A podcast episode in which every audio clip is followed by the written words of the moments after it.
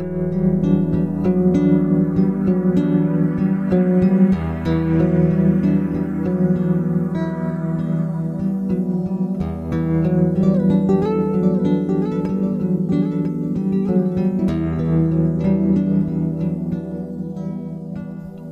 und herzlich willkommen zum Podcast Grenzen im Außen und Stärke von innen. Ich bin Caroline und ich darf dich sehr herzlich begrüßen zur heutigen Folge im Themenblock Beziehungen und Partnerschaft.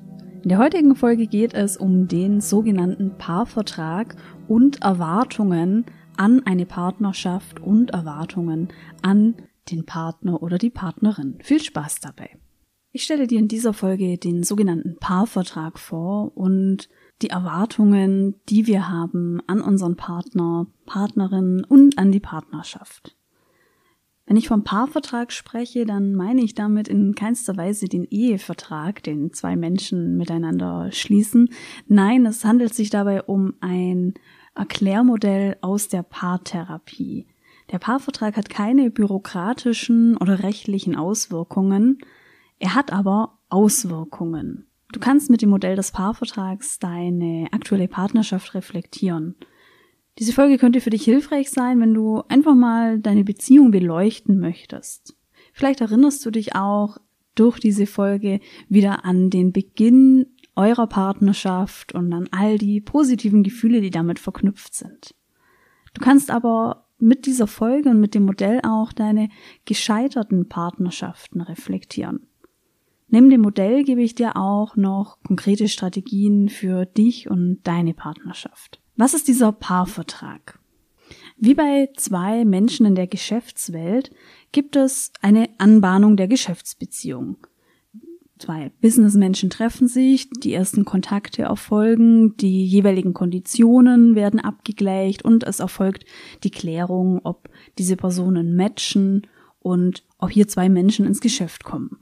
Jetzt stell dir mal vor, dass deine aktuelle oder vielleicht eine vergangene Partnerschaft ganz viele Parallelen hat zu dem Prozess, wie man in der Businesswelt ins Geschäft kommt und wie man einen Vertrag schließt. Auch du hattest zu deinem Partner einen Erstkontakt und ihr seid in eine Anbahnung gegangen, in die Anbahnung eurer Beziehung. Es ist ein Abgleich erfolgt, ob du mit der anderen Person matcht und ob ihr sozusagen ins Geschäft, in die Partnerschaft kommt und ob ihr in die Verbindlichkeit auch geht. Verbindlichkeit in einer Partnerschaft, das wäre zum Beispiel die Einigung darüber, dass man exklusiv ist, also dass keine weiteren Dates erfolgen und keine anderen Nebenbeziehungen. Wie bei einem Vertrag gibt es tatsächlich auch in der Anbahnung der Partnerschaft und im weiteren Verlauf der Partnerschaft das geltende Prinzip der Leistung und der Gegenleistung. Und dabei läuft spannenderweise ein Teil dieses Prinzips im Unbewussten ab und ein Teil später dann auch im Bewussten. Erinnere dich mal an den Anfang deiner Partnerschaft oder den Anfang deiner letzten Beziehung. Da hat dich irgendetwas angezogen an dem anderen und da war vielleicht im Bewussten das Gefühl, genau das brauche ich, das tut mir gut. Jetzt kannst du dir vorstellen, dass in dieser Phase auch ganz viel Unbewusstes abgelaufen ist. Unbewusste Prozesse, die du mit dem bewussten Verstand gar nicht erfassen kannst. Die Definition des Paarvertrages ist ein Erklärmodell für das Phänomen, dass bei Paarbeziehungen beide PartnerInnen in der Regel unbewusst eine Verständigung darüber erzielen, was sie den jeweils anderen geben und was sie von ihm oder ihr bekommen. Unbewusst könnte es zum Beispiel sein, dass dein Partner genau den für dich passenden Bindungstyp hat und dich damit gut ergänzt, weil er oder sie dir vielleicht Sicherheit gibt durch sein Verhalten und seine Art mit dir in Beziehung zu sein. Und da habt ihr einfach ein Match gehabt. Da wart ihr passgenau. Mit diesem Modell des Paarvertrages und mit dem Prinzip Leistung und Gegenleistung kann man dann auch später Unstimmigkeiten und Konflikte und auch verletzte Bedürfnisse sehr gut erklären und nahebringen. Wenn du jetzt mal an die letzten Konflikte mit deinem Partner denkst, wie oft ging es dir dann vielleicht um etwas, was der andere nicht gemacht hat? Und wie oft ging es vielleicht um das Gefühl der Enttäuschung, weil du das Gefühl hast, ganz viele Kompromisse einzugehen und ganz viel von den anderen zu leisten und von dem anderen irgendwie weniger zurückkommt. Was zurückkommen könnte übrigens, also eine Form der Gegenleistung, sind vor allem diese Aspekte von Zuhören, Anerkennung, Wertschätzung, Fürsorge. Vielleicht geht es dir wie mir und du kennst diesen, diese Gefühle auch und dieses Gefühl, da weniger zurückzuerhalten. Und dann merkst du auch, dass das Prinzip Leistung und Gegenleistung tatsächlich auch für eine Partnerschaft eben gilt. Bei Erwartungen erinnerst du dich vielleicht auch an meine Podcast-Folge zu Erwartungen und die Kategorien von Erwartungen. Erwartungen sind ja ähm, bewusst oder unbewusst und kommuniziert und nicht kommuniziert. Schauen wir uns mal noch den Aspekt des Gebens und Nehmens an, der Leistung und der Gegenleistung. Erinnerst du dich noch, wie du am Anfang in eurer Beziehung oder bei der Anbahnung der Beziehung Eigenschaften deines Partners bewertet hast und wie du ihn gefunden hast und wie du dich dann auch für diese Person entschieden hast? Nach welchen Kriterien denkst du, hast du das für dich entschieden? Wenn ich dich das so frage, dann könnte da vielleicht jetzt die Antwort kommen, Du hast gemerkt, der Humor gefällt dir sehr gut. Dich hat angezogen, dass diese Person nach Erfolg strebt, dass diese Person einen starken Familiensinn hat oder dass die Abenteuerlust für dich etwas sehr, sehr Attraktives war. Weißt du denn, warum diese Eigenschaften dich auch angezogen haben? Denk dabei mal vor allem an die Eigenschaften deines Partners, die vielleicht zu deinen sehr gegensätzlich sind. Eigenschaften, die dein Partner hat, die du selbst nicht hast. Aus der Paartherapie gibt es auch hier ein Erklärmodell, Kategorien, die uns unbewusst zum anderen hinziehen. Es kann jetzt zum Beispiel sein, dass dich eine Eigenschaft des anderen angezogen hat, weil du genau diese positive Eigenschaft mit deinen primären Bezugspersonen, also deinen Eltern, verknüpfst und diese von ihnen kennst. Vielleicht hat dein Vater einen starken Sinn für Humor und du hast eben von früh an erlebt, wie wichtig und bedeutsam Humor ist, um Verbindung zu schaffen in einer Familie, um den Blick auf das Positive zu lenken. Und es kann jetzt sein, dass dich eben Humor bei deiner Partnerwahl auch angezogen hat. Eine weitere Idee ist, dass du Eigenschaften an dem anderen attraktiv findest, weil sie sozusagen deinem verlorenen Selbst entsprechen. Mit dem verlorenen Selbst meint man einen Teil in deiner Persönlichkeit, der durch deine bisherigen Erfahrungen oder deine Erziehung unterdrückt worden ist, den du selbst nicht auslebst. Das wäre dann der Fall, wenn du selbst jemand bist, der sehr leistungsorientiert ist, der den Glaubenssatz hat, ich darf nicht faul sein und ich muss mich immer anstrengen, es darf nicht leicht sein und dass du dich dann merkwürdigerweise zu einem Menschen hingezogen fühlst, der das komplette Gegenteil ist, der eher ein Lebemensch ist, der sehr genussorientiert ist und der gar keinen Ehrgeiz entwickelt hat. Das gleiche Prinzip wäre übrigens wie in manchen Hollywood-Filmen, dass eine Person aus sehr geordneten Verhältnissen durch einen Menschen angezogen ist, der eher ein Rebell ist und dass da vielleicht sogar ganze Gesellschaftsschichten auch übersprungen werden. Also da siehst du, in diese Richtung könnte man jetzt auch denken, wenn es darum geht, warum dich manche Eigenschaften des anderen angezogen haben. Dieses Matching der Eigenschaften ist ein Teil des Paarvertrages. Wenn wir jetzt den Paarvertrag anschauen, dann gilt beim Paarvertrag natürlich dieses, dieser Aspekt der Erwartungen an Leistung und Gegenleistung. Und da habe ich schon gesagt, es gibt den bewussten Aspekt, den unbewussten Aspekt und dann können Erwartungen darüber hinaus kommuniziert sein oder nicht kommuniziert sein.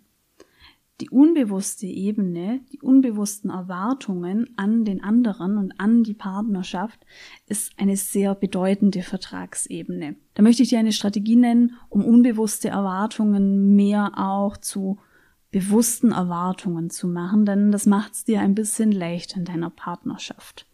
Wenn du unbewusste Erwartungen an den Partner und die Partnerschaft offenlegen möchtest, dann bedeutet das letztendlich, dass du ganz viel reflektieren musst. Du musst ganz viel den Blick auf dich selbst lenken.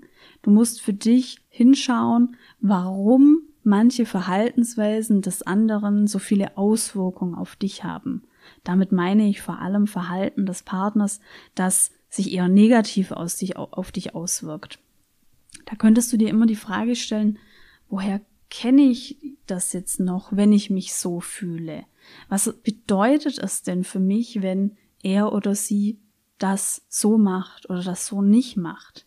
Welche tiefen Bedürfnisse sehe ich in so einer Situation verletzt? Du siehst schon, das sind natürlich sehr offene Fragestellungen und alles, was mit Reflexion und Persönlichkeitsentwicklung zu tun hat, erfordert natürlich sehr viel Arbeit. Das das finde ich auch schwierig, in einer Podcast-Folge da konkrete Tipps zu geben, aber versuch mal mit diesen Fragestellungen auch mehr zu reflektieren, dich zu reflektieren, dein Beziehungsverhalten zu reflektieren und die Punkte, an denen du vielleicht auch manchmal an Grenzen gerätst in deiner Partnerschaft. Für die bewussten Erwartungen sind die Strategien ein bisschen einfacher, denn diese sind dir ja einfach schon bewusst, die musst du nicht mehr hervorgraben. Wie kannst du jetzt mit bewussten Erwartungen als Teil deines Paarvertrages umgehen und wie kannst du diese bewussten Erwartungen auch gezielt einsetzen, um deine Partnerschaft zu stärken und vielleicht den ein oder anderen Stolperstein in der Beziehung zu umgehen? Letztendlich geht es hier ganz eindeutig wieder um Kommunikation. Die bewussten Erwartungen müssen kommuniziert werden und dabei ist vor allem das Wie entscheidend. Bei den bewussten Erwartungen kannst du für dich erstmal auf die Suche gehen. Bewusste Erwartungen an den anderen oder an die Partnerschaft könnten so in die Richtung gehen, ich habe die Erwartung, dass wir in einer Beziehung so und so viel Zeit miteinander verbringen. Ich habe die Erwartung an den Partner, dass er mich fragt, wie es mir geht oder wie mein Tag war, wenn ich nach Hause komme. Ich habe die Erwartung an meinen Partner, dass wir nicht nur Fernseh schauen und am Smartphone hängen, sondern dass wir auch das und das machen. Hier geht es darum, diese Dinge tatsächlich auszusprechen und zu kommunizieren. Nicht jede bewusste Erwartung kann auch vollumfänglich erfüllt werden. Hier gilt es in der Partnerschaft natürlich gemeinsam und kooperativ einen Weg zu finden. Aber es ist hilfreich, wenn du bewusste Erwartungen erstmal aussprichst und wenn du dabei auch ein paar Kommunikationsregeln anwendest. Deine Erwartungen sind ja letztendlich Wünsche, die du hast an eine Beziehung. Und alles, was wir an Wünschen haben, können wir auch als Wunsch formulieren. Ich wünsche mir, dass wir die Wochenenden gemeinsam verbringen. Ich wünsche mir einen fernsehfreien Abend in der Woche. Ich wünsche mir, einen Slot in der Woche, an dem wir beide nicht am Smartphone sind. Das kannst du erstmal so äußern. Wie gesagt, in einer Partnerschaft geht es um die gemeinsame Lösung, aber eine kleine Kommunikationsregel für Paare wäre hier tatsächlich in Wünschen zu sprechen und nicht in Vorwürfen. Denn es hat eine andere Wirkung, wenn du sagst, du hörst mir nie zu, als wenn du sagst, ich wünsche mir, dass du mich nach einem Arbeitstag fragst, wie es mir geht. Das kommt beim Gegenüber und bei deinem Partner ganz anders an und damit könnt ihr den ein oder anderen ähm, Stolperstein tatsächlich auch umgehen und du wirst merken, ein Wunsch auszusprechen hat eine andere Wirkung als einen Vorwurf auszusprechen und das wird dich langfristig näher auch zu deinem, zu der Wunscherfüllung bringen. Wenn du bereits Erwartungen ausgesprochen hast in der Vergangenheit und merkst, dein Partner erfüllt diese einfach nicht und du bist darüber immer wieder enttäuscht, dann möchte ich auch hier raten, achte da nochmal auf deine Kommunikation und sprich Erwartungen lieber noch einmal aus. Das hört sich jetzt vielleicht ein bisschen müßig an und ich höre auch selbst ganz oft von meinen Coaching-Klientinnen, das muss doch klar sein, dass mich das stört. Muss ich das jetzt extra aussprechen, dass ich das nicht gut finde? Er muss doch sehen, dass mich das verletzt. Und hier muss ich einfach sagen, das Kommunikationsprinzip ist, Missverständnisse sind möglich. Und natürlich wünschen wir uns, dass unser Partner oder unsere Partnerin uns von den Lippen liest und an unserer Stirn abliest, wie wir uns gerade fühlen und was uns gerade verletzt. Aus Sicht von Kommunikationstheorien können wir aber das nicht erwarten. Und ich weiß, in der Partnerschaft gibt es ganz viele nonverbale Verständigungen und ganz oft verstehen sich Paare in manchen Bereichen, ohne dass sie miteinander sprechen müssen.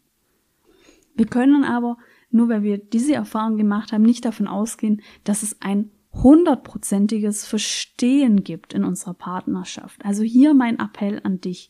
Wenn du merkst, du hast Erwartungen ausgesprochen, die der andere nicht erfüllt und dich da immer wieder enttäuscht, dann achte nochmal ganz genau darauf, wie hast du diese Erwartungen ausgesprochen und sprich sie einfach nochmal aus und versuche es zum Beispiel mehr in Form eines Wunsches zu formulieren. Wenn du mehr Kommunikationstipps möchtest, dann empfehle ich dir meinen 5-Tage-E-Mail-Kurs, der dich in fünf Tagen Schritt für Schritt zur gelingenden Kommunikation in der Partnerschaft bringt.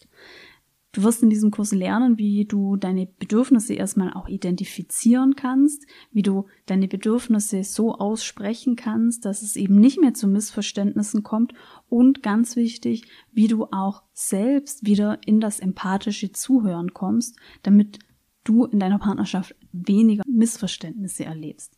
Schau dir gerne den Kurs an und probiere es einmal aus. Du siehst also, eine Partnerschaft hat ganz viele Parallelen zu einer Art Geschäftsbeziehung. Wir treffen unbewusst, ganz viel unbewusst, eine Einigung darüber, was wir an Leistung einbringen und was wir an Gegenleistung erwarten. Mit der Zeit kann es in der Partnerschaft zu Herausforderungen kommen, weil wir eben im Verhältnis Leistung und Gegenleistung irgendwie unbefriedigt werden, weil wir merken, wir geben zu viel und wir kriegen nicht das, was wir eigentlich erwarten als Gegenleistung. Dann geht es darum, die Landkarten wieder zu vergleichen. Dann geht es um einen wertschätzenden Blick in die Vergangenheit. Wie haben wir denn die Partnerschaft angebahnt? Was hat uns dann am anderen auch so angezogen? Und dann geht es um den Blick in die Zukunft. Wie machen wir es denn jetzt und in Zukunft? Und wie kommunizieren wir unsere Wünsche und unsere Erwartungen, die letztendlich eine Art Vertragsgrundlage sind?